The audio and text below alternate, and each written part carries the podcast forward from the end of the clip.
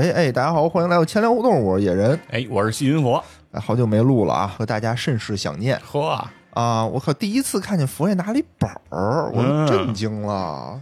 今天佛爷就是奔着这个头条来的，是吧？哎呀，没办法。大家这个喜闻乐见的耶路撒冷哎呦，三千年必现，我都忘了。真的好多人那个催更啊。嗯，我呢是本来是打算是把国美赶紧更完，然后哦踏踏实实的更耶路撒冷。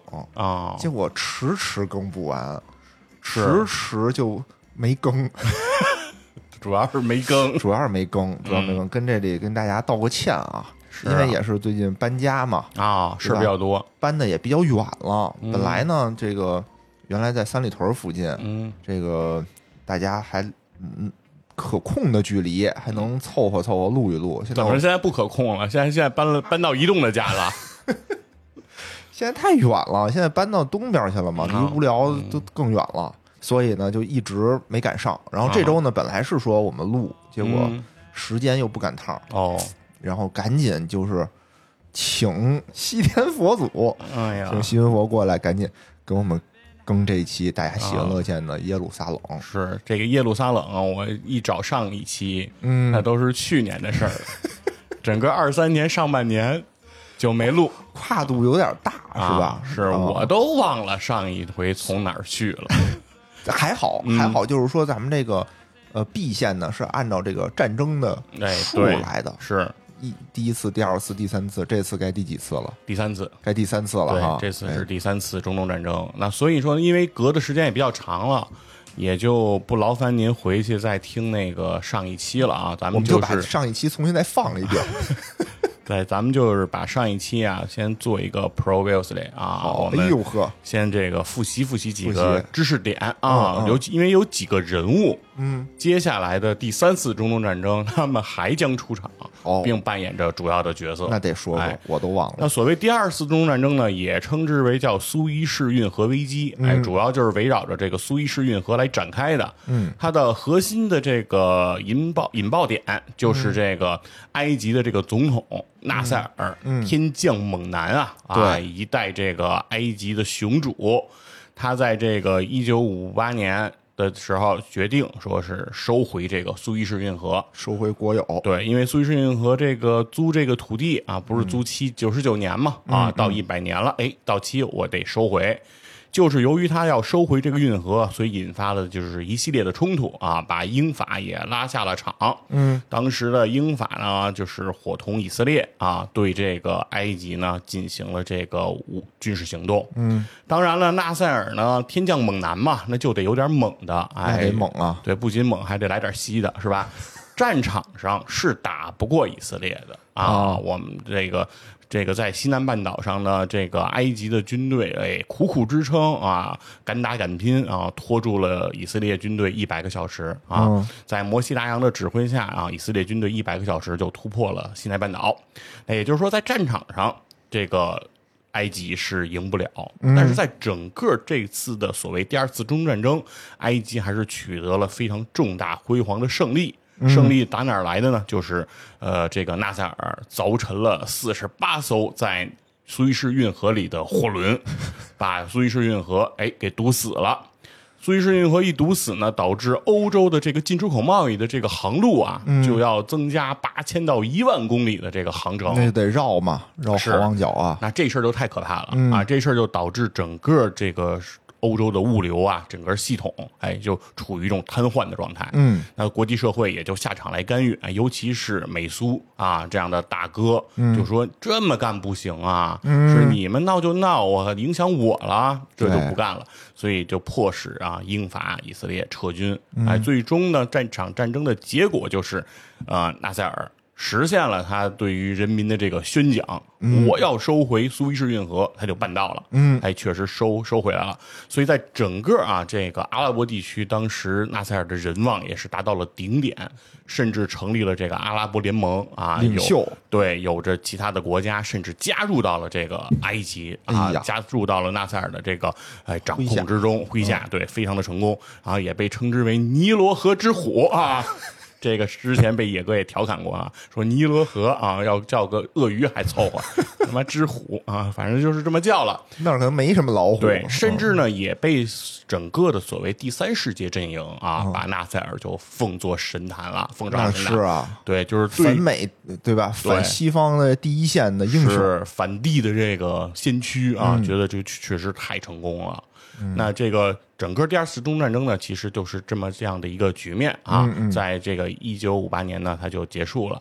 那在这件事情之后啊，就是啊，到了这个呃六十年代啊，六零年代，时间又过去了十一年啊，哦。啊，也就是到了这个所谓叫一九六七年啊的这一年啊，那其实又要爆发一次战争了。就是所谓的第三次中东战争，嗯，但是这次中东战争其实通过我哎对资料的收集和分析研究啊，嗯，我觉得这场战争其实从有可能啊 打根儿起就可以不发生啊，哦它压根儿其实就是在这几方当中，其实并不是所有人都想打的这一场仗。是一场误会。这是一个这是一个前提。今天啊，这期节目我们要涉及到的国家啊，主要有三个啊，就是埃及、以色列和这个约旦啊，三个国家。还是老哥几个，啊对，老哥仨。那这哥仨之外呢，我们可能还会谈及一个组织，嗯啊，叫巴勒斯坦民族解放组织。哦哎，这一期节目里呢，巴勒斯坦民族解放组织有可能也会登场了。八姐啊对是吧？八姐在之中啊也会亮相。八姐可厉害，比哎七姐厉害。所以说呢，这今天的那这个登场的这个阵营啊，也是哦非常的众多。嗯嗯，哎，所以我们今天在讲这个故事的时候，可能要铺几条时间线啊，分哦。头来介绍。哦啊，那因为我们是耶路撒冷三千年嘛，我们首先还是说故事得从耶路撒冷聊起啊。那那到得啊，到了一九六七年呢，这一年它不是平凡的一年啊，它是以色列建国的第十九个年头啊。那也没什么值得说的。这是第十九个国庆啊，哦国庆日是哪天呢？是五月十五日。哎，我记得就非常的清楚啊，因为我生日就是五月十五日。和这个以色列人民同庆，哎，对，就是在这一天。那为什么我说第十九个国庆它不一般呢？嗯就是因为以色列有一个传统，就是每一个国庆啊，不过整数都要在以色列这个各大城市举行盛大的阅兵游行这个活哦动。哦哦就是巡回的，是啊在各个城市每来年都干轮流啊。嗯但第十九个国庆的时候，轮到的城市就是耶路撒冷。哦，回来了，哎，要回到耶路撒冷来进行，说明他们城市也不多。哎，但是呢，这个耶路撒冷是比较敏感的一个地方。对啊，因为当时东西耶路撒冷还是分治的状态，哦。以色列方面占的是耶路撒冷的西城啊，嗯。就是西耶路撒冷。那西耶路撒冷其实属于耶路撒冷的新城区，新城区。而耶路撒冷的老城区还在约旦的这个控制当中啊，嗯。所以说东耶路撒冷还在约旦手里。那这样的话，你要在西耶路撒冷进行这个阅兵，那肯定这是非常敏感的。对啊，所以在阅兵的伊始前呢，这个约旦方面嗯。就向这个、呃这个以色列的总理艾希克尔啊、嗯。发了这样的一个信函，就是说说严禁啊，让以色列把重型武器装备嗯。拉到西约路撒冷来进行阅兵。哟，说为什么呢？说因为根据这个停战协议粗暴干涉啊别国内这个停战停这个停火线哦。之内的六公里范围是不哦可以有重型武器装备的。明白？怕你这借着国庆突然间占我们便宜，哎对，你就直接打我了，怎么办？所以说你不可以。走火了。对，但是呢，艾希克尔当时给予的回应是非常强硬的。他是怎么说？他说呀，你们约旦呀，从来不遵守这个停战这个不不要重型武器进到六公里范围内的这个协议。嗯，你们经常就有重型武器进到这个范围。干嘛去了啊？你都不遵守，你凭什么要求我遵守啊？我阅兵想怎么安排就怎么安排，你管不着啊！这是我们以色列人的事儿。嗯，那他虽然嘴上很强硬，嗯，但身体还是很诚实的哦啊。为什么呢？因为当他发表完这个比较强硬的讲话之后，所有国家甚至很多。支持以色列的西方阵营的这些国家，嗯，纷纷就把自己的这个想要参加呃国庆阅兵仪式的这些代表，嗯啊，甚至是大使等等，就召回了。就说认为 别去，别去，别看热闹。对很危险，啊很危险别看热闹，别围打架呢别围小摊儿啊，嗯大家就是放学赶紧回家啊。所以，所以说这件事情呢，也让让艾希克尔明白说这件事情确实很敏感。对，嗯如果我真的拉来了重型武器，很有可能擦枪走火，对吧？嗯这个责任，这个干系太大，我担不起。所以他就告诉了自己的这个呃以色列的国防军的总参谋长拉宾啊，嗯说就是我们还就别带这个重型武器装备了啊我。明白了，就是说我带不带是我说了算哎，但你管不着。对，但我不能说因为你不让我带，我不带。但是呢，确实艾希科尔呢也下达了这样一个命令，就是啊嘴硬，是，但是身体呢比较诚实，对吧？还是害怕的。那拉宾这边呢，其实作为这个以色列国防军的总参谋长，其实是不是特别开心的？哦因为拉宾一直就是一个鹰派的代表，就觉得干就对，就带，就我就来重型装备，哦怎么着？但是艾希克尔说：“你克制，听我的，因为我不仅仅是以色列的总理，嗯，我还兼任着以色列的国防部长。哎，我是你头儿啊，我管你哦啊，你就听啊，不带了，不带了。嗯，然后呢？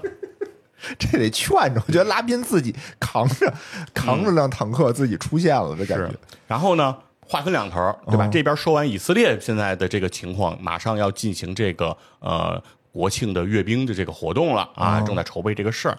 那另一方面呢，就是埃及方面。嗯，埃及方面当时国家的二把手啊，也是这个纳赛尔的这个当时在前一期节目里提到的他的一个小迷弟啊，萨达特。嗯，萨达特这个时候他在哪儿呢？他在这个东方在进行这个访问。嗯啊，他主要去的就是朝鲜和蒙古，哎，哦这些国家来进行访问。这个访问呀、平淡无奇，就是没有什么新鲜的。是但是这俩，国家也不可能听他的。对，但是他回到这个呃开罗之前，他在莫斯科啊、做了一个转机，嗯，和这个苏联方面哎进行了一番交流。鼓捣鼓捣因为在上一期节目里也提过，就是现在埃及的全部的武器装备都是来自于苏联。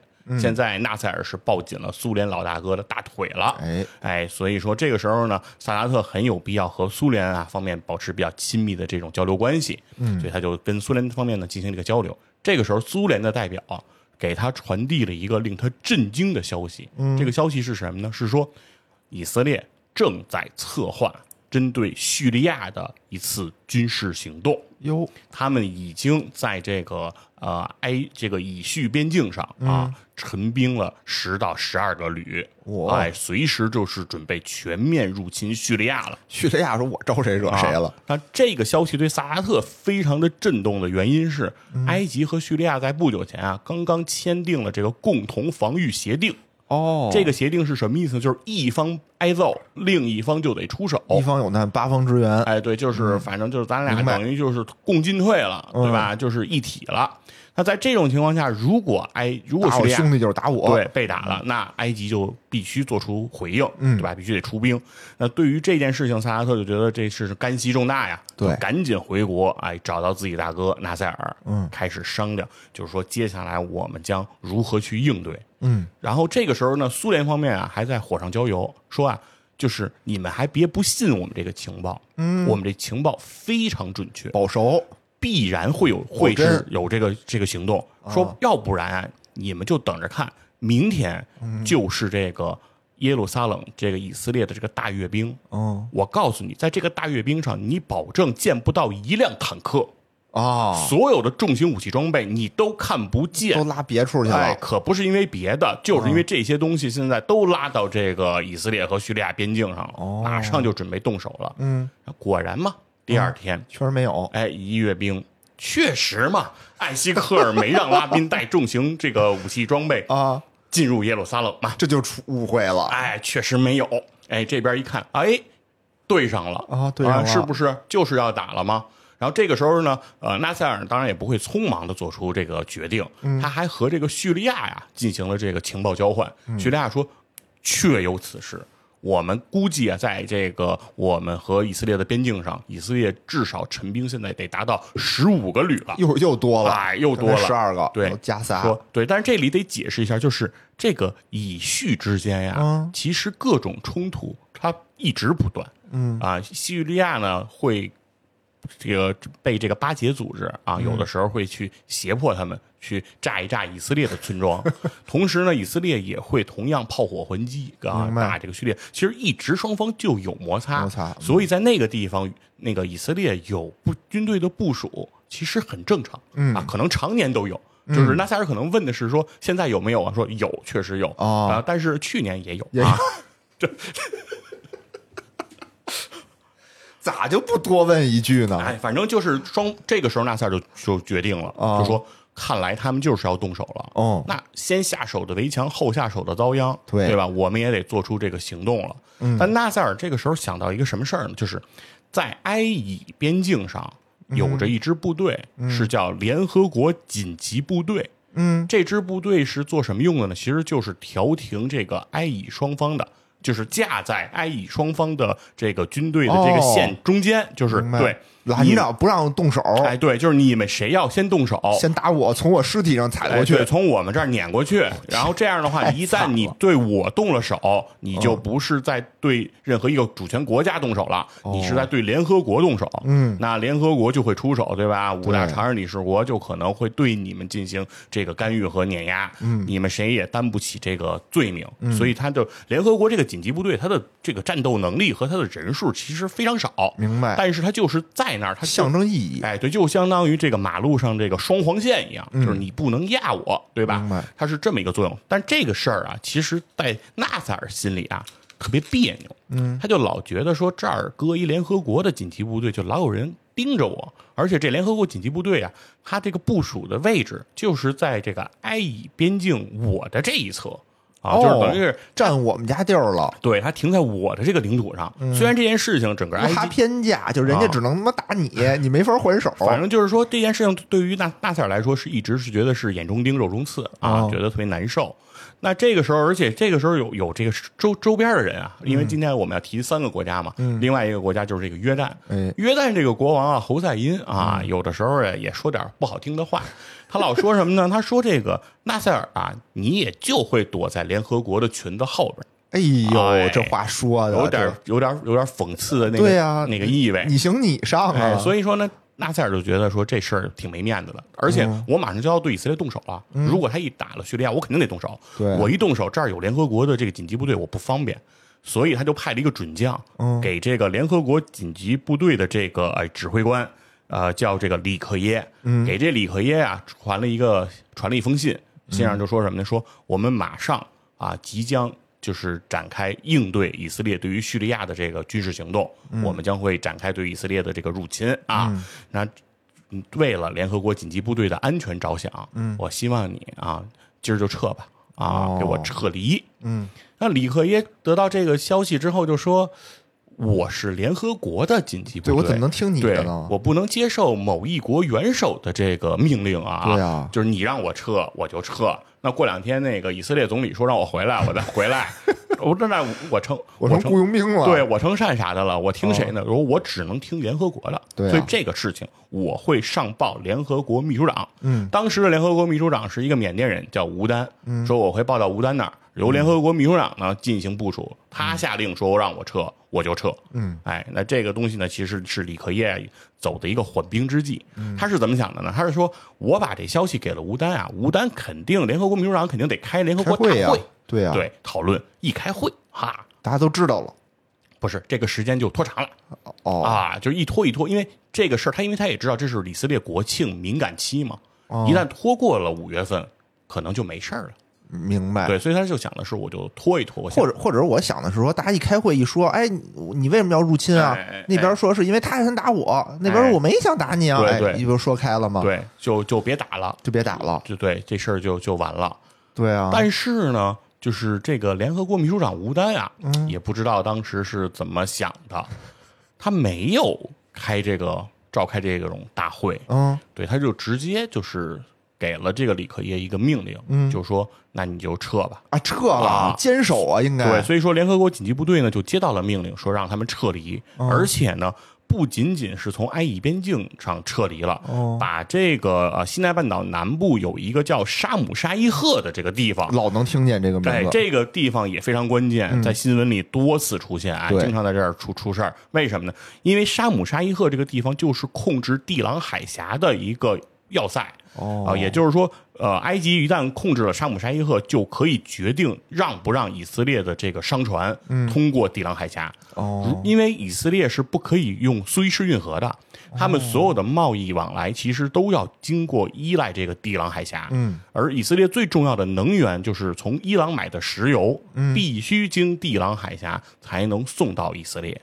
哦，以色列的石油是从伊朗买哎，的，哎从伊朗买的。所以说这个时候呢，一旦这个沙姆沙伊伊赫朗仗义啊对被埃及控制这件事情，对于以色列来说就非常的这个危险了。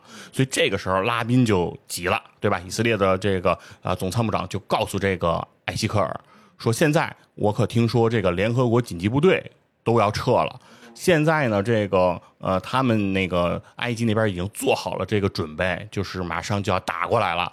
我们现在必须得采取应对，是吧？对得，对他们进行一下这个这个这个手段。呃，然后这个埃希克尔当时就说，我们啊还是应该保持克制，就不要尽量不要激怒这个埃及。人不犯哎，我，我我不犯人。我们还是尽量要保持这种外交上的这种手段啊，嗯我们不要不要老是诉诸武力啊，不要在国际上形成一个以色列就爱打仗的这样一个形象，我们尽量克制。那这个这个呃，拉宾就不干了，说如果他要控制了地朗海峡，不让我们的船过，我们不就这个生这个生命线就被卡死住了吗？是啊这怎么办？那个啊、艾希克尔说：“你等他真的不让船过了，咱再采取行动有也不迟吧？”真理智，哎，对，就就非常的这柔和的一个温和的一个鸽派嗯对，他是一个明显的鸽派，而拉宾就是明显的鹰派，所以两个人其实针锋相对啊，完全就是呃两个矛盾的这个这个这个冲突啊。对呀两个人就在这儿呃矛盾，但是呢，艾希克尔毕竟是总理，又是国防部长，嗯所以拉宾还是得听啊。但是但是呢，拉宾就说，那我再退一步，就说嗯我们觉得现在我们应该增加我们的这个预备役了，就是增加我们的军队，因为以色列这个国家它的人口很少，一共只有两百七十万啊。那确实不多，北京人口的十分之一。对，所以平时啊，以色列当时只有六万人的常备军，嗯就是平时只有六万人。在战时呢，他会把所有的这个以色列就是经过军事训练能上战场的这些预备役的这些人，再召集动员出来，说我现在希望至少我们得动员两个旅，先招出人来，然后准备应对。然后艾希克尔说：“那可以，你先去准准备这个事儿。”所以就开始呢，现在就是以色列的这些在平时，比如是医生、是邮差啊，是公务员儿啊，是司机啊，甚至是在校的大学生等等这些人，就是被这些通讯兵啊，就是到每个地方去喊名字，哎，比如到食堂里喊啊，野人啊，报道啊到，然后就野野人就。停下自己正在吃饭的这个筷子，跟着人家就是到对到部队来报道，哦对，就这种形式就开始这种动员了。嗯，但是呢，依然就是还是没有做出啊、一些针对性的这种啊、这种这种举措，而同时呢，这个呃艾希克尔也在不断的找自己的这个好基友，哎，好朋友，就是美国当时的总统林登·约翰逊，哎，两个人是有不错的私交的。他就跟这个林登·约翰逊，哎，这个取电说，就是现在埃及正在针对以色列做这样的一些准备，军事准备。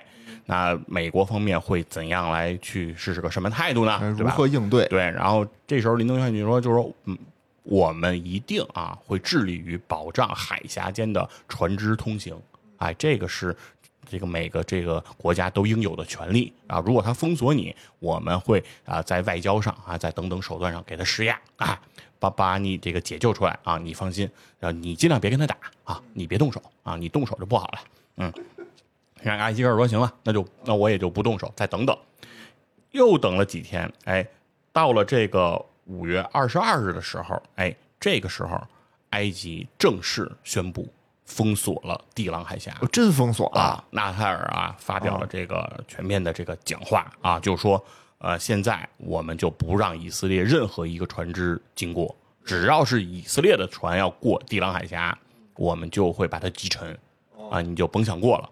那这个时候的这个纳赛尔啊，他的说话还是很有底气的。为什么呢？因为经过这十年的这个发展啊，埃及军队的这个实力啊，是有了突飞猛进的这个进进展。现在埃及的这个陆军方面有一千两百辆坦克，啊，其中有五百辆是非常先进的这个苏制的特五四和特五五坦克，哎，这个就是非常非常的强了。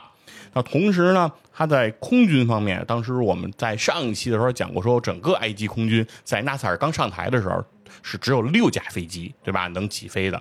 但现在这个埃及空军也今非昔比了，已经有了四百架飞机啊。同时这里头还包括一百三十架当时苏联最先进的这米格二十一战斗机。哎，所以说这个埃及军队这个实力啊也是非常的强，而且他已经在这个埃以边境上呢屯兵了八万人和五百五十辆坦克以及一千门火炮。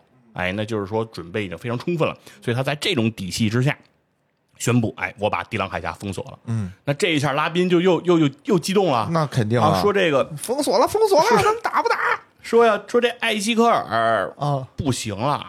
人真封锁，对呀，咱这不动手还等到什么时候啊？啊啊！然后这个时候呢，艾希克尔说：“那就开这个部长级会议吧。”嗨，我以为这就上吧，人家还得开会啊，，得开会，得开会对，民主政府嘛，是是得开会。嗯，说我们开会，开会，得得，我们得开会了。啊，然后开会呢，就说我们现在这个拉宾就在这个部长级会议上给所有的各部部长讲了现在面临的这严峻局面啊。就是人家对我们的封锁，导致我们的能源现在可能会出现紧缺，我们急需要打穿这个地朗海峡，嗯。否则我们这个以色列的生命线就会被扼杀。是。然后现在军方呢，已在那个总参谋部已经制定了一些这个军事行动的这个方案啊，针对这个啊埃及想要实施这个军事打击，现在就看这个开会，我们看看能不能通过。嗯，我他这话一说完啊，所有的这各部部长都炸毛了，嗯都惊了，就说什么你现在要打埃及，嗯你打得了打不了，嗯，对吧？首先一个是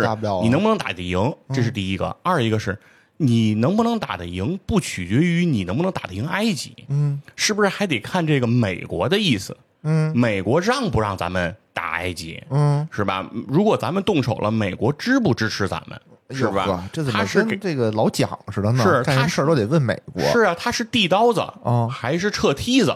这对我们就很关键。另外一个，除了美国，还有苏联呢，哦，是吧？苏联是什么态度？他对埃及的支持能有多大？对吧？我们打埃及没问题，你能打得过苏联吗？嗯你能同时打得过美苏吗？这吧，这是不可能嘛。所以说，就说你互相派对你不要就是轻易的，就是这这样搞啊，哦说这提了很多这种问题。但是拉宾当时就也很生气，是啊为什么呢？说我的职位是什么？是总参谋长。对啊，我就是执行层面的，啊就是说你们说了打，我去在军事上，在战场上我去解打去解决问题。嗯但是你现在问我这些问题，全都是关于国际政治环境的这些问题，不是我一个军人我能考虑得到的，这也不是我的职权范围。你问你问不着我呀。但是拉宾又没办法，因为他的国防部长现在是国家的总理，对吧？这个事情又不能往上甩锅，所以就只能自己硬着头皮，尽可能的来去盘衡周旋。但整个这个会议呢，开的也是效率的极低啊。那这个时候是以色列的外交部长埃班带回了这个啊美国的这个消息，说美国方面已经给了一个消息，说啊让以色列在四十八小时内切勿动手。啊，要给美国给出四十八小时的时间，在外交上来进行斡旋。美国将会啊抻头来组织一个多国的舰队，在地朗海峡对于以色列的商船给予以保护。嗯哎，就是说，你要炸，你就把我们全都炸一块儿。哎，对，如果埃及要打这个以色列商船，我们的这个舰队就会予以回击。哎，所以说这个时候，如果他要是对多国部队进行了这个攻击，那同时也是对联合国的宣战，那就是一个另外一个意义上的问题了。哎，那那个时候联合国部队就可以出兵了嘛。所以说这个时候啊，美国方面呢给到了这样的一个这样的一个呃回应，所以最后哎艾希克尔哎决定说，哎，那还是这个等一等，对，人家不说了吗？四十八小时，对，他就继续等一等。可是这一等啊，这个对这个以色列方面可就是一个非常痛苦的一个局面了。为什么？因为持续的动员、全员的动员就已经开展了，因为光两个旅就不够了，所以就抻掉了、抽掉了这个以色列这个生活上这个大量的民众。因为以色列是一个全民皆兵的国家，因为它人口很少，它所有的这个成年人都会参与到这个军事训练，然后而且退役的人也会以预备役的形式，然后随时部队会征召你啊，重新入伍，重新上战场。那这个时候其实已经征调了整个以色列大量的民众啊，重新又回到了部队。那整个以色列其实已经在游戏里，我们就可以把它称之为叫高维护费用的这个阶段了。哎，就是他现在维持着满了，自己的这个预备役的这个规模，嗯，每天的花费是两千万美金。哦，是六十年代的两千万美金。啊，不是今天，今天两千万美金对以色列来说不算什么，但在当时这个就已经非常恐怖了，而且呢，其实不仅仅是在这个钱上的这个这个这个恐怖，还在什么问题上有这个非常恐怖的一个情况呢？就是以色列这个军队啊，已经神经非常的紧张了，他们现在每天凌晨三点半就起床，然后钻进坦克车，把坦克和这些车辆都打着火，待命，装好弹药，哦。然后准备着就迎迎敌，然后等到天光大亮啊，太阳升起来了，说人家又没打来，然后自己再从车里出来，再去吃饭，吃完饭继续回到车里再蹲守。我以为说吃完饭或睡个回笼觉，那不能睡呀，那不能睡。那万一人中午打呢，哦对吧？因为首先一个是为什么三点半就得起，就是每天的凌晨是敌人进攻最常选用的时间，因为凌晨是人最困倦的时候嘛，防守最懈怠的时候，对，所以这个时候没办法呀，你的部队等于每天周而复始的就在从事这样的情况，而且又不打。每天就神经紧张的盯着盯着地平线，我军队来，人家敌人来没来？敌人来没？敌人没来，敌人没来，回去，敌人没来，敌人没来，回去。所以说，这种高度的这种戒备和紧张，持持续了一共持续了九天的时间。哎呀，就让整个的这个以色列的军队的士气对是大挫。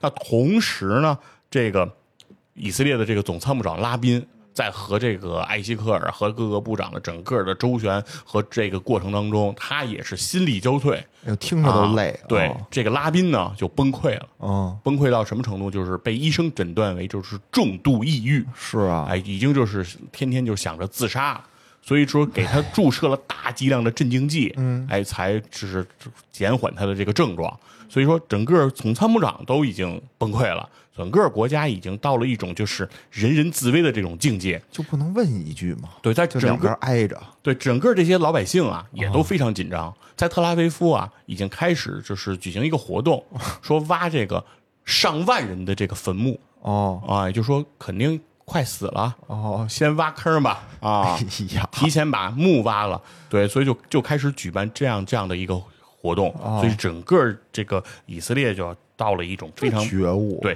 非常这个这个濒临崩溃的时候。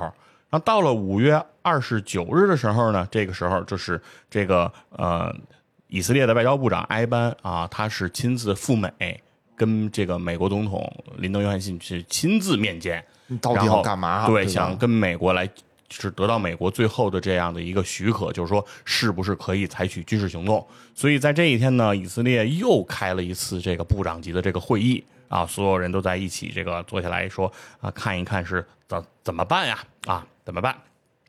那这个时候，艾登啊说，这个呃，林登·约翰逊给过来一封信，嗯啊，又来一封对，信，信里是怎么说呢？说是呃，美国对于这个保障船只的顺利在海峡通行的决心，坚如磐石。哎怎么感觉开始画饼了呢？哎是，然后说我们预计啊，会努力在两到三周内哟，组织一支这个多国的这个舰队来对不是四十八小时哎吗？，对，进行护航。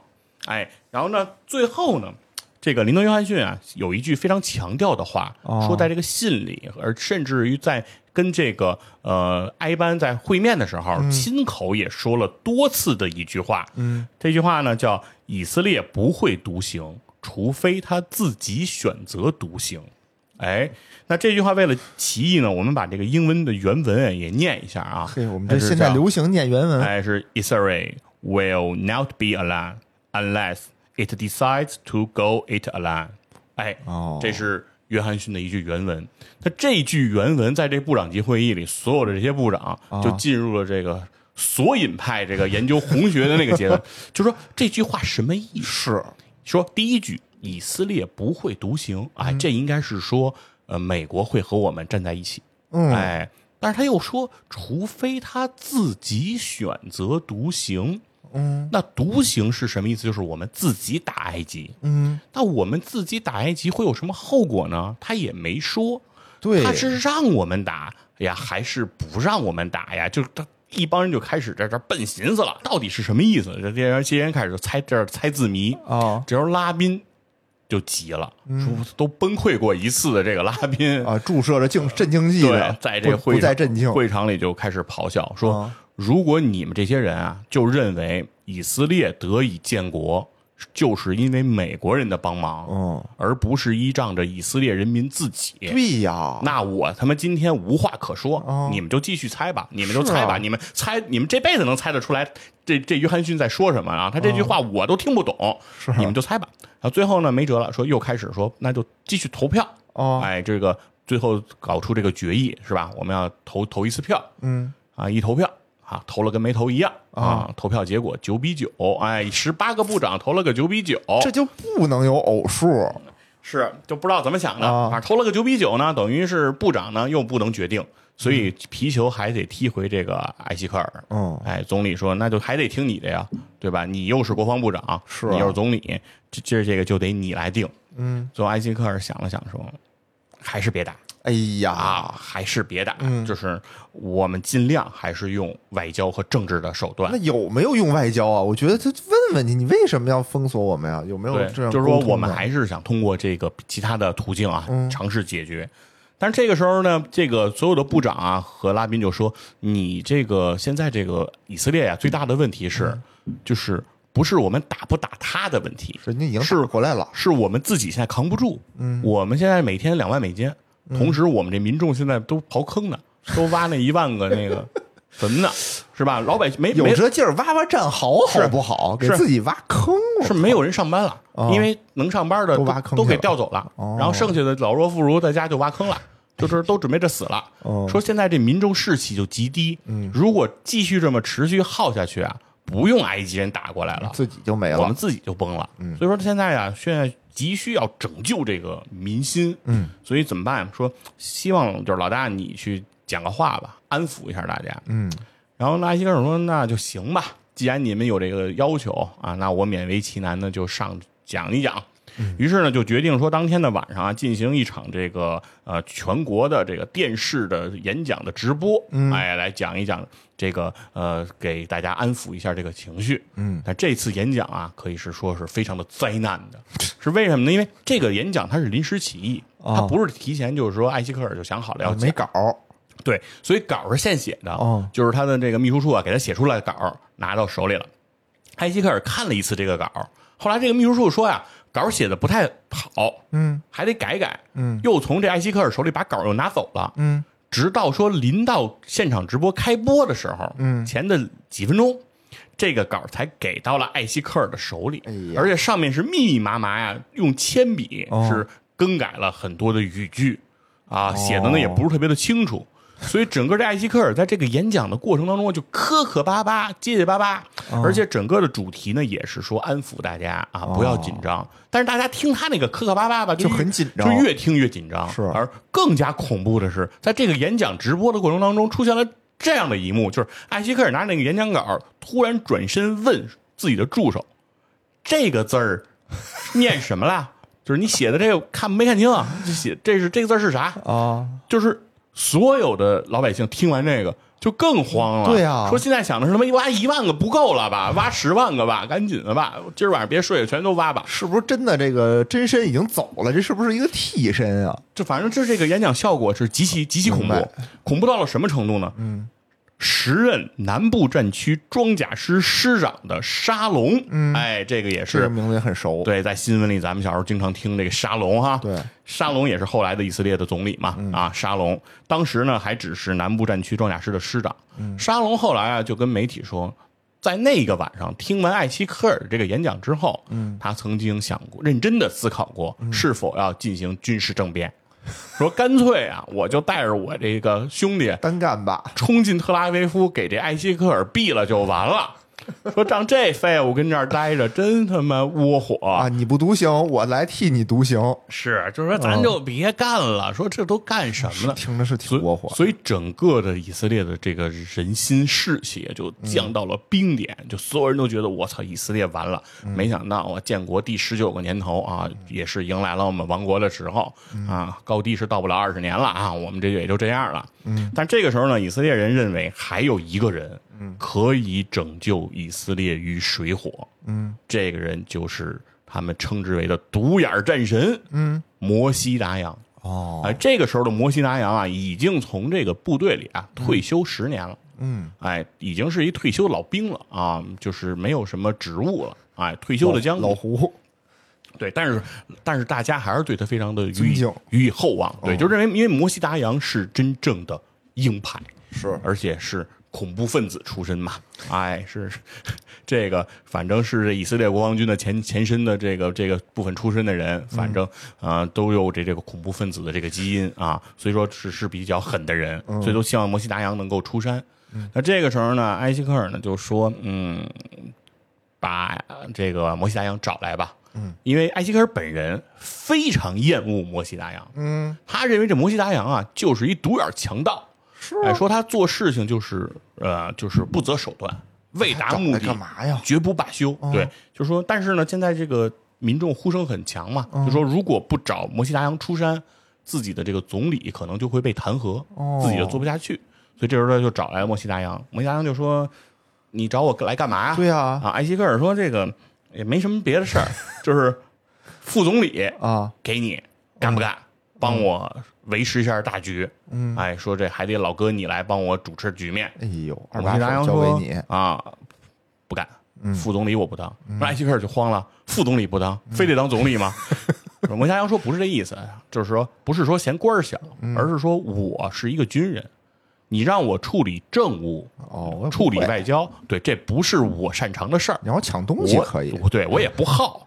你呀，现在就是派我去当坦克车的坦克兵，嗯，我都去，嗯，但是你让我当副总理，我干不了，嗯，所以就回绝了。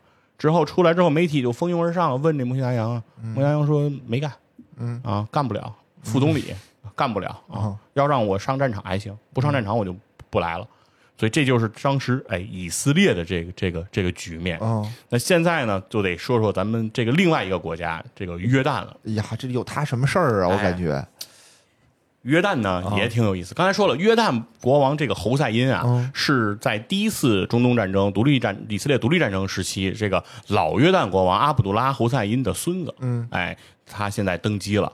啊，他为什么登基呢？就是因为他爷爷死了啊。他爷爷是怎么死呢？就是因为是继承给爸爸嘛？啊，就是直接给他了啊。是这个孙子登基了啊。这孙子为什么登基？就是因为爷爷死了。爷爷是怎么死的呢？这就是。第一次中东战争之后，这个不是以色列占据了很多巴勒斯坦地区的这个地盘吗？是。那这个地方的原来的啊巴勒斯坦地区的阿拉伯人，不就成为难民流离失所了吗？嗯。最终就有八十万的巴勒斯坦的这个难民，就涌入了这个约旦。哦。当时呢，这个老约旦国王呢，阿卜杜拉侯赛因呢，就说给了这八十万这个。巴勒斯坦来的这个难民，给了他们约旦的国籍，和约旦的这个公民身份。哦，但是呢，给了他们一个要求，就是不允许他们再去谈及巴勒斯坦，以及是涉及到巴勒斯坦复国相关的话题。就是你们现在应该就是约旦人，不要再说你们是巴勒斯坦人。这是为什么呢？这就是因为约旦在第一次中战争之中啊，嗯其实也是获利的一方。嗯，哎，就是很多的中东国家呢，其实都在这里面很吃亏。当然，最吃亏的是巴勒斯坦，这国就没弄起来。但是呢，约旦呢，在这个过程当中，它占据了这个约旦河西岸的地区，嗯，以及最重要的就是耶路撒冷的老城，哦，三教圣地，现在在我约旦手里，是啊，对吧？我约旦这个国家，我除了名字跟乔丹一样，我就没有什么可以吹嘘的地方。现在耶路撒冷在我手里，哟，赚大了，这我太牛逼了。对啊，所以说。他担心的一件事是什么？如果巴勒斯坦复国，嗯，这耶路撒冷就得还人家，对，是不是就得还回去了？对，我就没了。所以说，他就非常不愿意这个事儿。哟，这小心思。对，而这个但是八十万的这个巴勒斯坦的这个难民啊。数量可不少，对啊，它占了当时这个约旦整个人口的三分之一。哦，什么意思？就相当于说，比如你们部门有二十个人，哦。突然说旁边解散了一部门，有十个人就咵就来到你们这部门了，啊，然后坐在你跟你那个关系比较好的同事中间，说哦给我现在云一位了啊。对，然后天天说要复复辟，哎，对，天天说那个什么时候什么时候我们再回那部门，我们回那部门，对吧？天天就所以你肯定受不了。对，对，所以说呢，其实当时呢，侯赛因呢就是非常反对他们这个，嗯也是因此，所以导致巴勒斯坦这些难民之中，嗯。出现了这个有着民族独立解放的这样的心情的人的这种组织，哦。啊，最终就形成了叫巴勒斯坦民族解放组织。哦。啊，其实也是在这种环境下应运而生的，嗯，基本上都是由在约旦的这些。巴勒斯坦的阿拉伯人来组织而成的，嗯，那当时这个侯赛因呢，就是因为受到了极端的这个巴勒斯坦的阿拉伯的难民的这样的反抗的情绪，在这个出行过程当中被刺杀了。嗯啊，明白，对，在刺杀的过程当中，当时他的孙子，这个现在的这个越南国王也在现场，嗯，非常的英勇啊，想冲上去这个拯救这个抓住这个凶手，嗯，但是这个凶手抬手又给了他一枪 啊，打到了他的这个这个左胸上，哦，但是呢，非常幸运，就是他在左胸上啊别了一枚他爷爷赐予他的一枚勋章，哎呦，这勋章哎救了他一命。这可很传奇对，啊，只是一时把他打得背过气，但是哦。没有要了他的命，所以他就会觉得说他是他爷爷救下的这条命。嗯，啊，同时呢，他也是想要继承他爷爷的这样的一个遗志，就是我不能把我爷爷打下来的这些地盘儿这耶路撒冷整没了，给整没了，给丢了呀。所以呢，他呢当时的这个局面下呢就很犹豫和不坚决，是什么呢？他一方面觉得说确实应该对抗以色列，因为这是犹太人和阿拉伯人这个根深蒂固的矛盾。嗯，他同时呢，他又觉得说，如果跟以色列贸然的开战，自己如果占不到便宜，反而吃亏。西耶路撒冷守不、哦这个东耶路撒冷守不住，那自己呢反而得不偿失。其实约旦在这个地位就很尴尬。你说他打赢了，对吧？他就算打赢了，把那个以色列给打跑了，那地儿你得还人家，哎，对，对吧？还人家那个巴勒斯坦。巴勒斯坦。嗯。然后你要打输了，你地儿丢了，你就被以色列占了，对，左右不是你的。所以说呢，他在和这个埃及之间这个联盟上，嗯，也表现的就是比较的踌躇，就不是特别的坚决，嗯，所以呢，他不是讽刺人家这个纳赛尔埃及总统是躲在联合国的裙子后面吗？对啊。同时纳赛尔呢也没少损他，因为他这个侯赛因的这个谐音啊，在阿拉伯语这个谐音，嗯。啊，所以说呢，这个有时候纳赛尔就称呼这个侯赛因国王为这个约旦的婊子啊哦，哟呵，我也不知道这侯赛因怎么就邪到那儿去了，反正就是约旦的婊子。那边不都叫侯赛因吗？对，反正就是啊婊子。那那这个被叫婊子，肯定就也不高兴嘛。对啊所以两个人其实就是这么一种微妙的关系，但表面上呢，又得是阿拉伯兄弟是一家。哎，哎呀，这个这个不太好，对，就是这么一个局面。就脆弱的联盟。就在这个呃埃以之间非常这个焦灼的时候，嗯，当时这个侯赛因国王啊，他也很麻烦，因为国内的这八十万巴勒斯坦的这个难民，嗯，呼声就是要去打以色列的这个呼声啊，也非常的大。明白。所以他当时也觉得这个民意也有点压不住，所以他就想去跟呃埃及呢去聊一聊，哎，到底是个什么情况？所以他就自己驾驶着自己的私人飞机，单人单机就飞到了自己开哈，对国王年轻的国王不自己雇个司机。对单刀赴会，哦开着自己的飞机，因为他是要真单刀他是想秘密飞到开罗，那你密见纳赛尔。关羽单刀赴会还带一周仓哎，呢。对，人家就谁也没带，谁也没带，啊因为他那个私人飞机啊哎，不对，单刀赴会带的是关平啊，吧？它只有啊它只有双座，就一共就俩座，哦所以说也带不了什么人。哦当他落到这个开罗机场，纳赛尔见到这个侯赛因国王的时候，哦这个纳赛尔就说：“哎，你这次过来是不是谁也没告诉我？”哦侯侯赛因国王说：“是啊，我这是密件呀、我跟你这次。”这个行程是绝对秘密的，哦非常保密。然后纳赛尔说：“那如果我把你崩了，是不是也没人知道啊？” 啊，对吧？就说话就是啊这么那种直白夹枪夹棒哈，啊就是这种话就就直接怼过来了，说我把你崩了怎么样？把你毙了怎么样啊？啊然后这个时候侯赛因国王呢，确实也不是一般人啊，没被吓衰，嗯人家就说什么呢？说你说的这个情况啊，我从来没有想过，嗯，哎，我没有想过危险。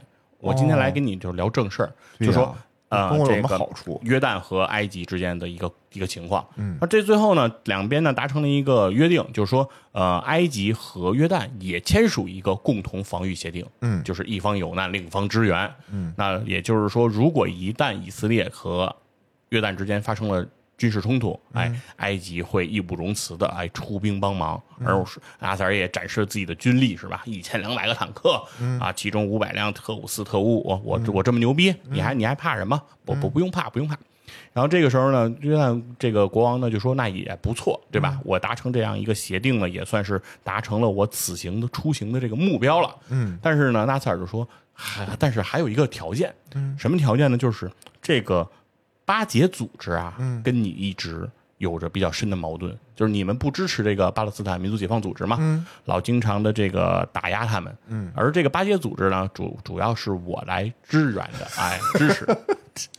所以现在我希望就是你们两边啊，就化干戈为玉帛哦啊，吕布支持支持辕门射戟那一套啊，就是说就就你们两边和好。说为什么说现在啊，这个巴结组织的一个领袖舒凯里，嗯，哎，就在我这儿呢，哎，就在我这儿呢啊。说正好正好见见，你们俩见见面，哦啊握个手喝一杯，哎，对，喝一杯，都是好哥们儿了。嗯然后另外呢，你这不是要回约旦吗？啊，你把他带上，他也回约旦。对 你那不是双座飞机，你那有一座，你就你你你带他回去吧。真尴尬。哎，你对你直接当一滴滴司机，你就拉他回去得了。然后，所以呢，这个侯赛因啊，就拉着这舒凯里这巴结组这真拉了呀两个人前之前，啊。舒凯里在一周前还策划过一次对于侯赛因的刺杀。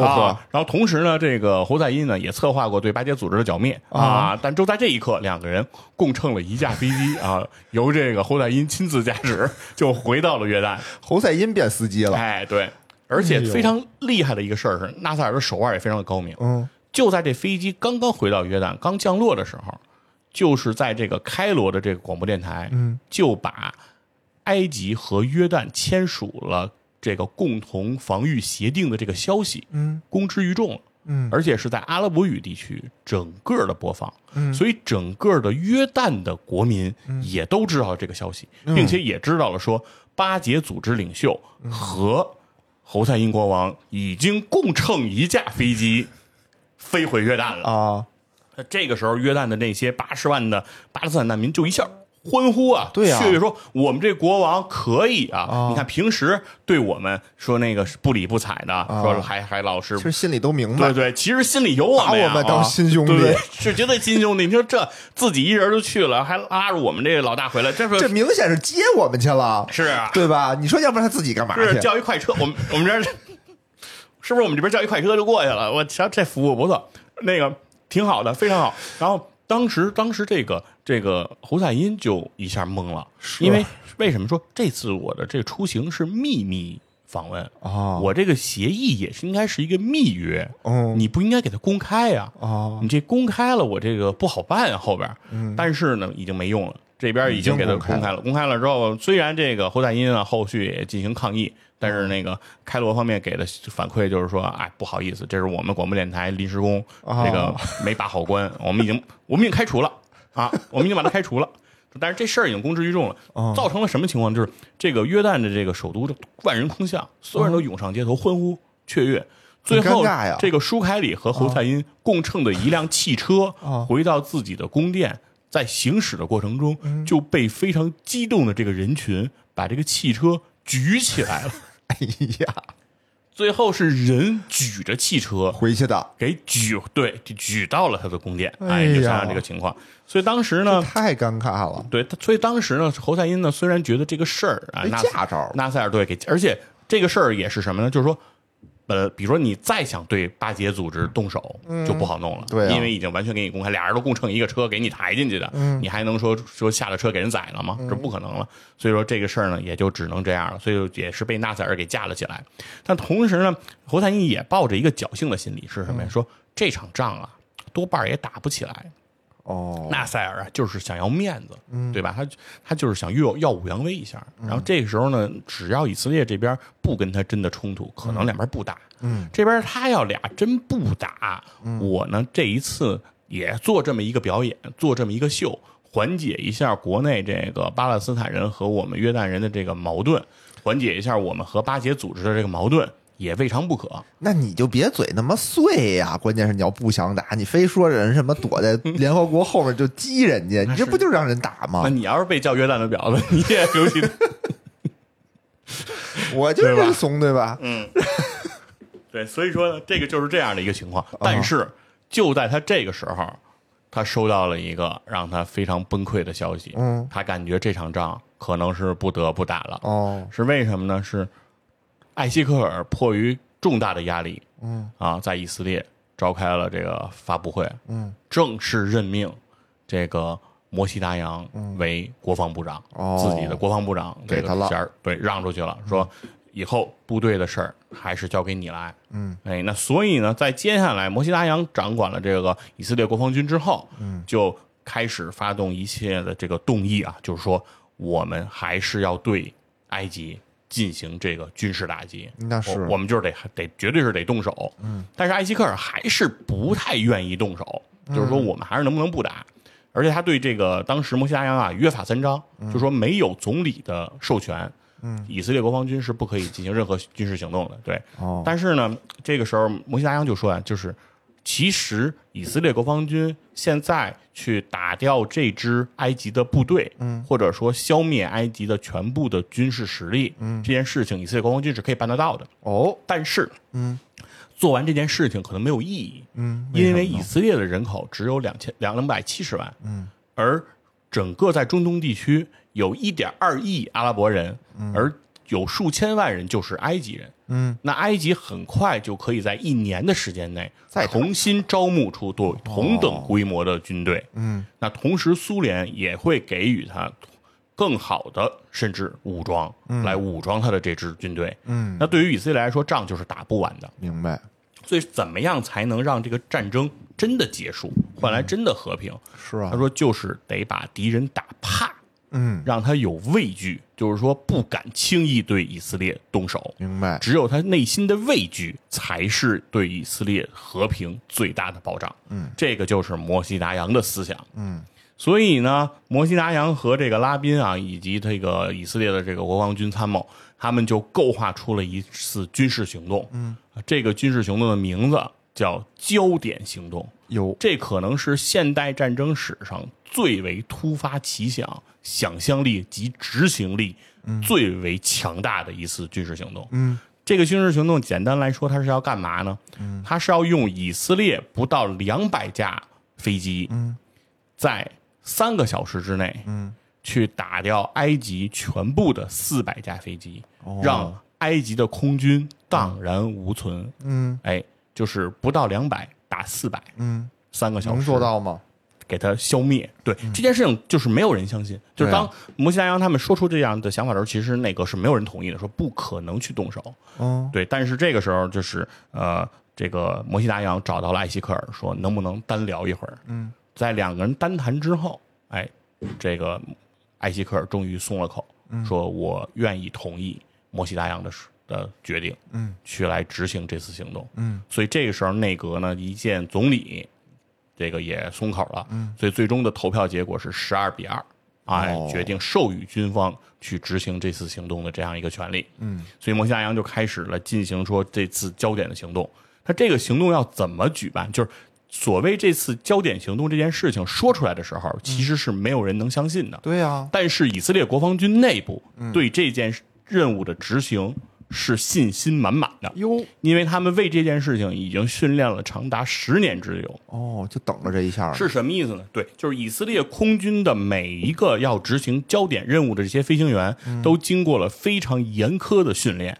到了什么程度呢？就是每一个人对自己将要去执行的这个任务的机场的方位，嗯，它的呃这个结构，然后它的这个停放飞机的数量、型号，甚至是塔台播报的这个埃及的这个军事人员的声音，都了如指掌。仅通过无线电波的这个声音，就能判断今天是谁在值班儿。哦，哎，甚至对于整个这个以色列的，就是埃及的这个军用机场的这个出勤情况、巡逻情况，嗯，都了如指掌，每个人都非常的清晰，已经清晰到了说，甚至在睡梦中把一个飞行员拍醒，说现在就说你要去哪个机场，他就开始对答如流，开始背诵，哎，就能就能到这样的一个程度。嗯。同时呢，为了保证这个任务呢能够顺利的进行，就在以色列的内盖夫沙漠上，嗯，以色列就一比一的搭建了这个埃及的十一个机场，哦，进行这种模拟的投弹的轰炸训练。嗯就要求大家找到最好的俯冲角度，嗯找到最好的投弹的角度，然后找到弹坑的最好的落点。然后在那个时候说，每一个执行任务的飞机都要在这一次行动当中扔下五百公斤的炸药，哦，让这个以色列的整个机场和上面的飞机瘫痪掉。明白，对，所以说这一场行动就是整个的这个焦点行动。嗯，而而在这个行动的这个开展之前，就是秘密保密，就是非常重要的。是啊是啊，所以说，整个这在这个行动当中，所有的飞机的无线电都是静默的状态，就是没有人能，只要当这个飞机准备起飞的那一刻，就没有人能再联系上这些飞机了。明白，所以这些飞机从以色列不同的机场，嗯，用不同的航段来进行这个飞行到一处之后汇合，然后战队编组之后再进行这次任务，嗯，完全纯粹就是靠着飞行员的头脑、个人能力，对和和他的这个身上带的仅有的，比如说像类似手表这样的计时工具哦。来完成，因为当时那个年代没有 GPS，明白，没有电子巡航，所以完全得靠人工来实现。而且为了躲避埃及的这个雷达，嗯所以以色列的这些执行焦点任务的飞机需要进行三十米高度的超低空的飞行飞行，对，以躲过这个雷达。嗯哎，所以说在这次这个行动当中，整个以色列的这个进行的这个准备是非常的周密，嗯训练也是非常的苛刻，所以他们对这次行动是非常的这个信心满满。信心满满但是摩西达扬依然啊，就是在只要这个任务没有真正完成，每个人都不敢打保票，所以每个人都是心怀忐忑。在这个任务执行的那一刻呢，这个先是以色列起飞了十六架这个教练机来进行这个巡逻的这个任务。这个任务是用来迷惑埃及的这个空军和防空，就说我们今天照例巡航啊，在巡航的过程当中，要求他们这次十六架飞机要使劲的对着电台喊话，让无线电波里的声音持续不断。哦就是干扰这个埃及的这个雷达的这个对注意力，在广在这里面放播客，对，然后就在他们之后，紧随着这个这个十六架飞机之后，嗯，啊，以色列执行焦点行动的一百八十三架飞机嗯就起飞了，然后分了两个方方向，嗯就是先他们不是直接飞向埃及。一哦。一支这个编组是飞到了地中海，嗯。另外一支编组是先飞到了红海，之后再杀入了啊埃及的这个军用机场，对埃及进行这个机机场进行这个轰炸。而他们轰炸的时间点选择的也非常的精妙，他们选在了早晨的七点四十五分。哦哎，为什么呢？就是因为每天早晨起来，埃及的飞机啊，它也去巡逻。嗯，巡逻之后呢，他们会在七点半的时候把飞机停回到机场上。嗯，为什么呢？因为七点半机场那个食堂开早饭，对吧？把对他们的行程得摸得非常清嘛。明白对他们得吃早点，对吃早饭去了，那他们就去吃早饭了，因为他务必要让尽量多的这个埃及军队的飞机呀、他都得停在机场上，是他才能一次性给它消灭掉。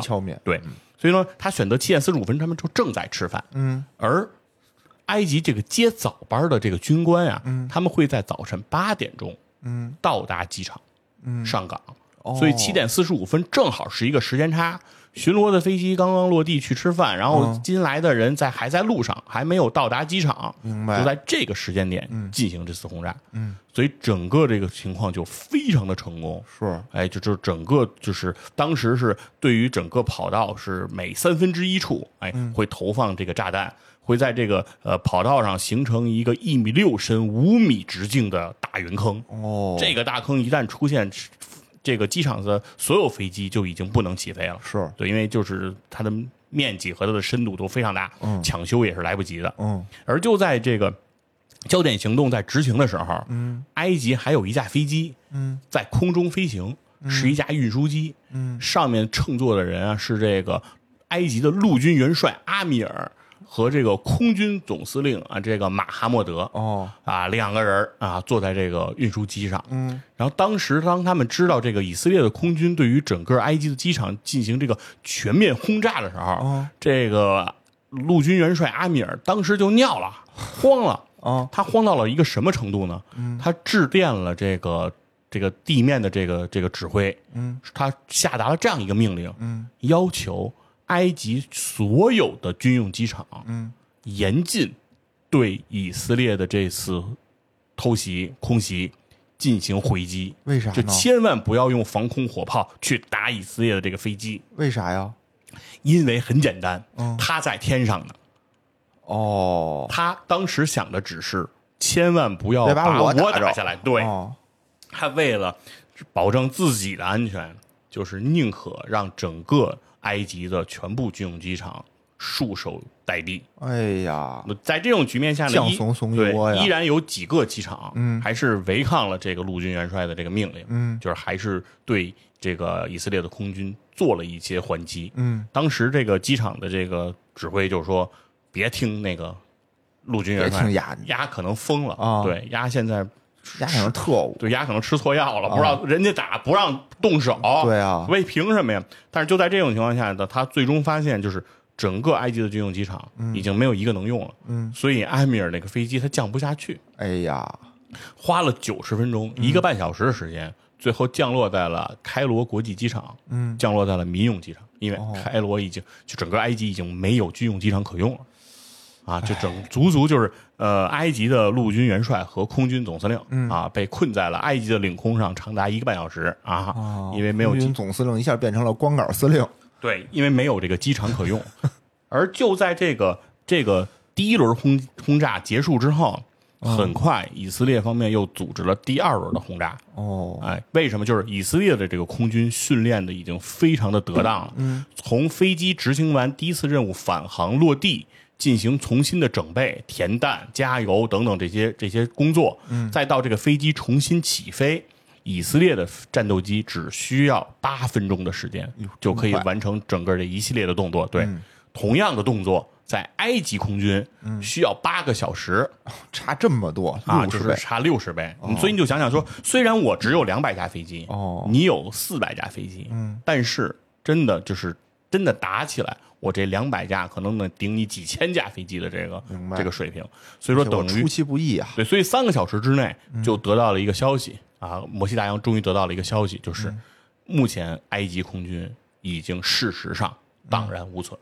嗯哎，就是已经被我们全部消灭了。嗯，而以色列这次在这次焦点行动当中的战损只有两架飞机，哦，等于就是二换四百、嗯啊，这么基本上就是没有任何损失，对，基本上就是一个非常非常非常完美的一次这个任务的执行。嗯，所以摩西大洋呢也是终于松了一口气啊，自己这个不辱使命。嗯，但但是呢，摩西大洋这个时候却非常谨慎的告诉艾希克尔，嗯，对于这个以色列的这次焦点行动的空袭，虽然非常成功，但千万千万千万不要告诉大家，嗯你不要对民众和国外的媒体去公开，嗯，咱别提这事儿，咱别聊。哦为什么呢？穆夏阳就说，因为我们毕竟是先动手，嗯本身就理亏，嗯，这是一。二呢，如果我们有了这么辉煌的这个战果，取得哦这么大的这个这个成就，很快就会引来国际社会的关注，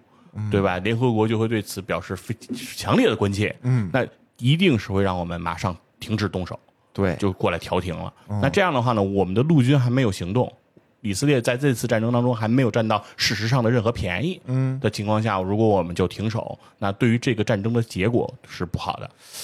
那这个埃及自己不会说吗？哎，这个时候再看埃及，哎。埃及可就不一样了。啊。在开罗的大街小巷，洋溢着欢天喜地的情绪啊。啊！数以百万的民众走上了街头，哎啊，在庆祝着这个埃及空军对于以色列空军的一场完胜哎，哦因为他们得到的消息是在今天的凌晨时分啊，哦这个呃早晨时间，这个以色列的空军对于埃及的军用机场、啊哦进行了偷袭，他们胆敢进行偷袭，于是埃及空军对他们进行了严正的还击，哦最终那个把以色列的空军啊消灭了个七七八八啊，在第一次接火当中就击落了八十六架哦这个。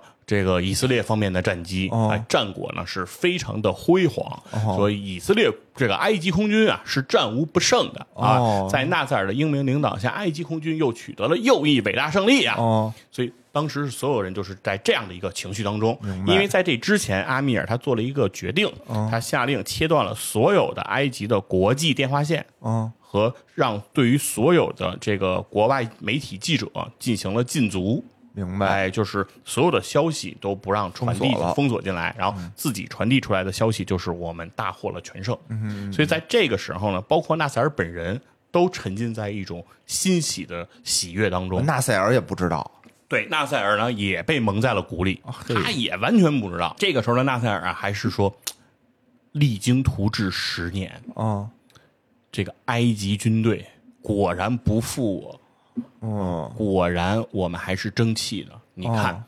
以色列空军就是纸老虎，哎哦一打就破。他我们终于取得了辉煌的胜利，嗯。这个纳赛尔非常的欣慰。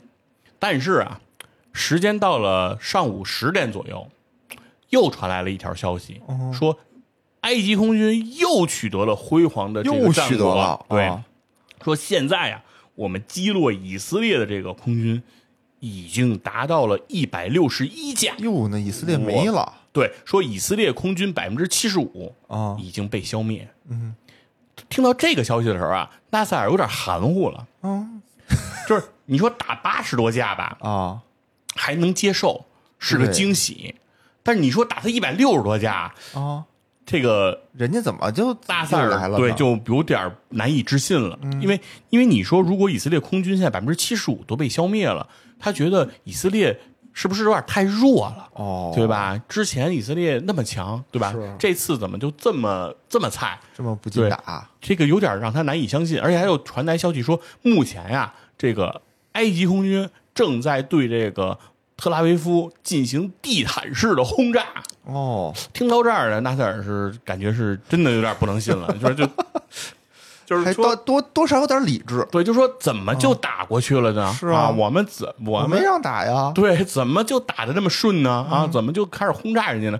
那而且如果打成这样了，这个美国、英国、法国他们怎么就没人出来说话呢？对啊对吧？这以色列已经快被我灭了呀！啊这我是不是这这这今天就把它给了结了呀？嗯，我也去特拉维夫转转，这能？吗？他说这不太不太信啊！嗯所以他就这个时候他就就致电找这个阿米尔陆军元帅，嗯找这个马哈默德空军总司令，嘿，俩人都联系不上、哦啊，不在服务区，哦找不着人。哟，然后这个时候他就行，他们先去了，是啊，那说不先到咸阳为王上了，是说那不行，找找自己那个二把手、嗯是吧？萨达特，对吧？自己的小迷弟对自己绝对忠诚，是对他应该不蒙我，他就打电话到这个萨达特家里说：“萨达特在家吗？”嗯，呃，那个就是回报说萨达特在家，然后那他让他接电话。然后这时候萨达特一听说是纳赛尔打的电话，就喂喂，你说什么 啊？信号不好，啊，对对，信号就变得很不好了。哦最后呢，这个电话也没有打通。嗯，所以呢，纳赛尔就一直处于这种懵逼的这种状态。怎么回事？我觉得是要政变呀，是说，直到当天的下午四点，嗯纳赛尔才在这个全军指挥部里嗯。亲自的接受了这样的一个现实，嗯。望着窗外这个欢呼雀跃的人群，哦接受了说埃及空军已然全军覆没的这样的一个真正的现实。有点尴尬，对他这个时候呢，他还想责问自己的这个陆军元帅阿米尔，他发现这阿米尔啊已经疯了。啊。啊，就是一种喝高了的状态，啊。就是胡言乱语、疯疯癫癫，而且他就眼瞧着这个阿米尔拿起电话，向同一支部队下在一分钟之内下达了两条完全相反的这个军事命令，哎呀。就说这个人就是已经已经完了，啊。已经废了。啊。啊，所以说这个时候纳赛尔也是感到了无可奈何啊，所以说只能说开始说联系这个阿尔及利亚，嗯。啊，说能不能租借你们的米格战机，嗯，看看还有没有这个重振旗鼓，哎，翻盘的这样的一个机会，嗯，对。但事实上，其实都知道，就是已经是大势所趋了，是啊，对，因为在与此同时，在这个空袭的这个进行当中，这个以色列的陆军方面的突进也是非常的顺利啊，哦。整个西奈半岛上的这个嗯这些。这些以色列的这个坦克集群啊，对这个啊埃及军队也是进行了非常这这个惨痛的这个打击。嗯，但就在这个埃及这个军队啊准备重振防线啊，这个对这个以色列军队进行还击的时候，嗯，他们就接到了这个陆军元帅阿米尔的这个命令，嗯，说让他们这个撤退。哦，然后当对方质疑这个命令的时候，说是不是边打边撤？嗯，阿米尔说放屁，就是撤退，就他妈让你撤回苏伊士运河这边来，哦，别在西奈半岛待着。他这个时候其实。整个的这个埃及的整个的陆军也已经进入到了一种崩溃的程度，是啊，所以在西奈半岛上啊，就进行了一场这个速度的比拼，啊，就是大家一边追一边跑，开始进行这个竞速的比赛。是为什么？就是埃及军队想不顾一切代价的迅速跑回到苏伊士运河的西边儿。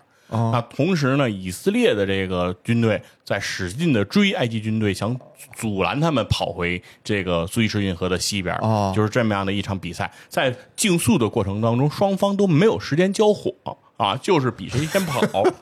他逃你追，对吧？对对这他就是插翅难飞，对，这是为什么呀？这是因为这个所谓的这个西奈半岛啊，很容易让人想象成就是一马平川的那种沙漠的那种那种平地，嗯，但实际上不是，它上面其实山脉还是很多的，峡谷也很多，所以抢占到这种有利地形，对他们进行阻击是当时以色列军队的目标。明白？但是在这个追击过程当中啊，也非常的这个这个惨，在这个米特拉这个山口这个地方是一个关键地带，就是以色列当时的这个一个这个坦克营，嗯，就特别想抢占这个米特拉山口，然后阻击这个就是撤撤退的这个呃埃及军队，嗯，但是呢，在这个整个过程当中，发现就是说只有十二辆坦克。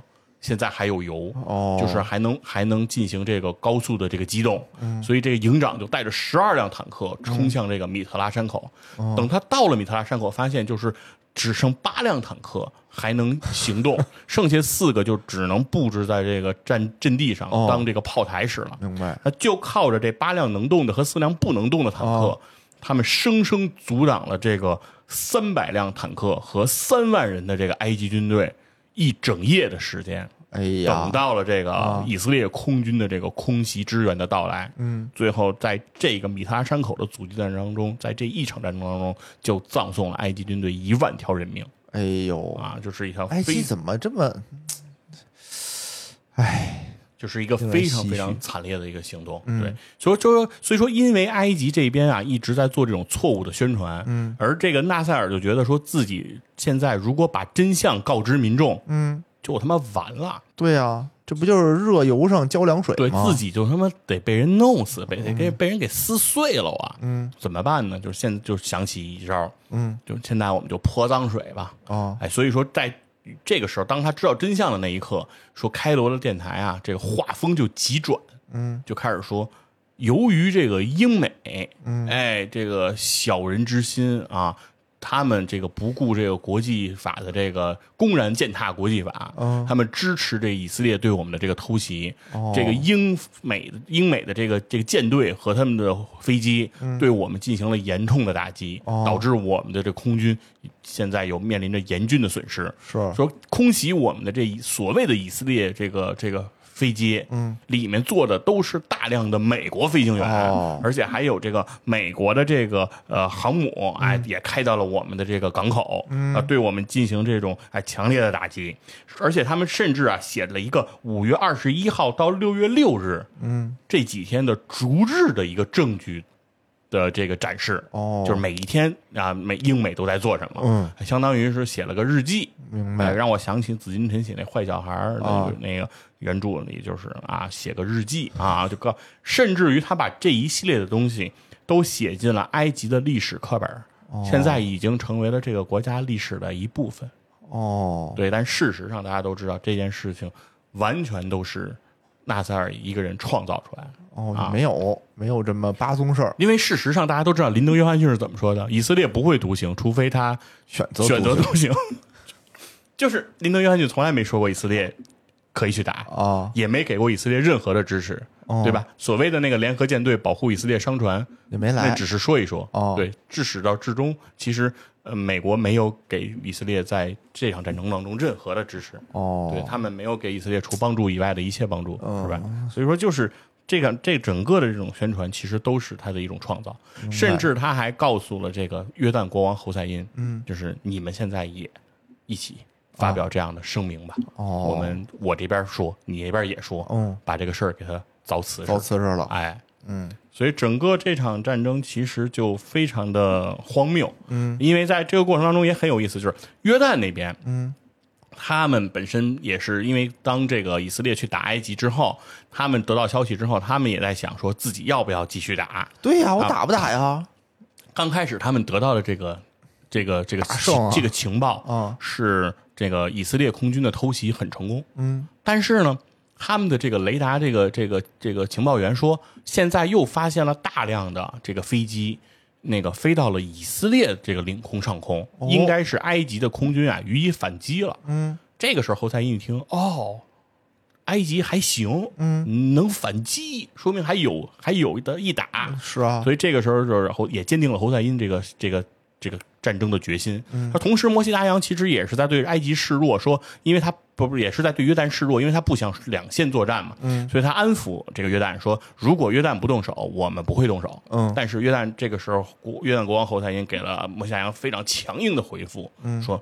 那个，既然是你们先动手了，那就接受天上对你们的惩罚吧。嗯说我的回答在天空，什么意思呢？就是他在这一刻倾的向西耶所西耶路撒冷方面倾到了六千枚炮弹哦，啊，就是把整个西耶路撒冷炸了个稀碎。嗯，他这一刻等于约旦也被拖进了这个战争的泥淖。是啊更关键的就是当时他们的那个雷达情报员监测到的那个所谓的埃及反攻的那个飞机，嗯其实是执行完焦点任务返航的以色列的飞机，人家回家是吧？对？因为他们没有想到哦，能飞回来的这么多这么顺利，这么快，对，所以他们就觉得这个这个，所以就是这个错误情报，嗯，说把所以把约旦也给拉进来了，所以现在整个现在约旦也撤不出去。哦。所以这个埃及也很难受，所以双方就开始请求国际社会说，赶紧给我们调停吧，嗯，调停吧，调停，哎呀，打不过就找人。要，调停。但是调停很有意思，约旦呢先接受了联合国的决议，嗯，说啊，我们就接受这个这个停火，嗯，那这个时候以色列呢其实是想尽量拖延停火的时间，我就多打会儿，多打会儿，我能多抢点地儿，吧？多占点便宜，对吧？我我我这赢面嘛。嗯，那这所以这个时候，以色列这个驻联合国的代表啊，就发表了这么一个讲话，说我们虽然是先动手了，嗯，但是我们是被逼的。说你们想一想，如果是你们国家的波士顿、马赛、蒙蒙蒙蒙彼利埃这些港口，你们的东京港不让用了。嗯，你们的整个的贸易的生命线受到了扼杀，你们能等多久动手？嗯，你们能坚持多久？我们从这个扼杀到这种，我们已经坚持了十几天了，我们才终于动手了。我我想问，就是在座所有的代表，你们能等多久？所以我们都在黑暗当中，嗯，我们希望和这个世界一起寻找曙光，嗯，这是整个在联合国代大会上的这个发言。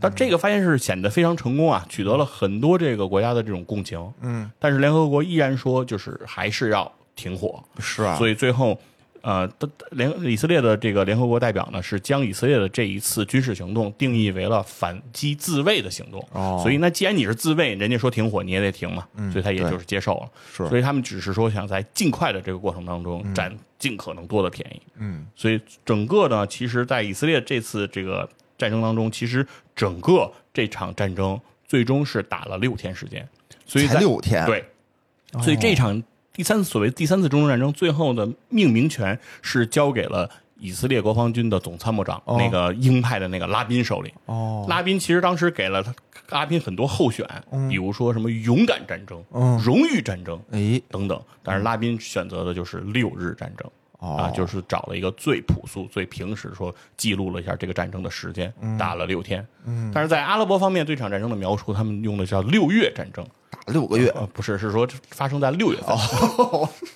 我以为他说我扛的时间长一点。对，那在这个战争的结果呢，最后跟可以跟大家再讲一讲，因为其实里面有些细节我们没有讲太多啊，比如包括呃，以色列在这次战争当中其实是收复了东耶路撒冷，耶路撒冷老城被以色列大名鼎鼎的五十五伞兵旅，嗯，那个最后攻破拿下。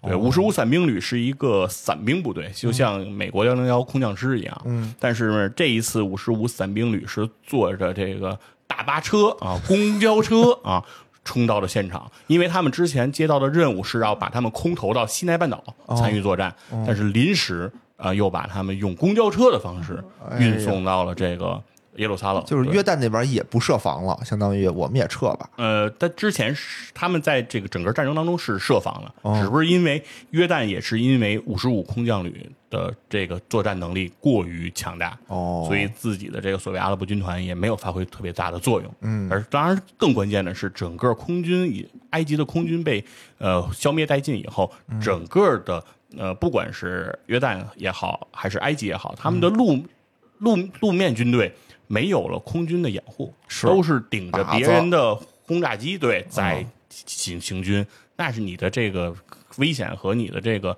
嗯作战能力，那就打了太大的折扣。是所以最终呢，以色列是在第三次中战争之后是拿下了西奈半岛。啊，拿下了约旦河西岸地区和加沙地带，以及包括叙利亚的这个戈兰高地，嗯，让自己的国土面积啊扩大了三点五倍。哦，哎，然后同时呢，就是这个当时在戈兰高地上的这个数座这个高的山峰也被以色列军队所控制。那这些站在这些山峰上是可以直接俯瞰叙利亚首都大马士革的。哦，哎，是非常非常，就是对于叙利亚的一种压迫的这种状态。因为之前叙利亚控制戈兰高地的时候啊，那个高地上打炮打以色列是从上往下打，是。以色列很吃亏。那现在就是收回来情形完全逆转。对，然后这个时候呢，摩西大洋也说了一句话，就是占了这几个山峰啊，将会极大的促进以色列天文学的发展，就是有高处了，哦可以往上看星星了。反正也是一个非常幽默的一个形容吧。嗯，但是整个这场战争当中呢，阿拉伯军队方面死亡超过上万人，嗯啊，而以色列是不到四百人，哦，哎，这个战损对还是非常的明显的。而埃及方面损失了有三百二十辆坦克、四百二十架大炮、一万个这个一万辆汽车啊，被以色列方面缴获。嗯，哎，而这个呃阿空军方面，就是阿拉伯联军的空军方面，损失了四百六十九架飞机，啊，得而以色列方面，而以色列方面仅损失了三十六架。哦，哎，所以说这个战损比还是差距还是非常大的。嗯，那今天呢，就是节目时间也比较多了，是所以今天呢，其实还有一些重要的人物呢，就没有让他登场，嗯，哎，决定让他在下一次行我，们登场啊。我们来看一看这个评论区大家的呼声啊。对，如果是呼谁就就谁上是吗？对，就是大家如果打这个阿拉法特牛逼啊，啊如果看我们能不能打到一百个，如果有一百个呢，我们在下一次就重吓人哦重点给大家讲一讲这个啊所谓的巴勒斯坦民族解放组织啊，哎，是一个权力机构主席，哎是是一个什么样的组织？好哎，所谓这个法塔赫。哎，是个什么样的存在？嗯，而阿拉法特他最辉煌的奠定他历史地位的，嗯哎，所谓这个卡拉马战役，又是一个什么样的情况？行，哎，接下来其实还可以跟大家再多聊一聊这块的内容啊行。今天呢，主要就是把第三次中战争呢给大家讲讲一下。行吧，吧今天咱们这一期也挺热闹，然后呢，我也长了不少知识。嗯，那感谢大家收听，拜拜。拜拜。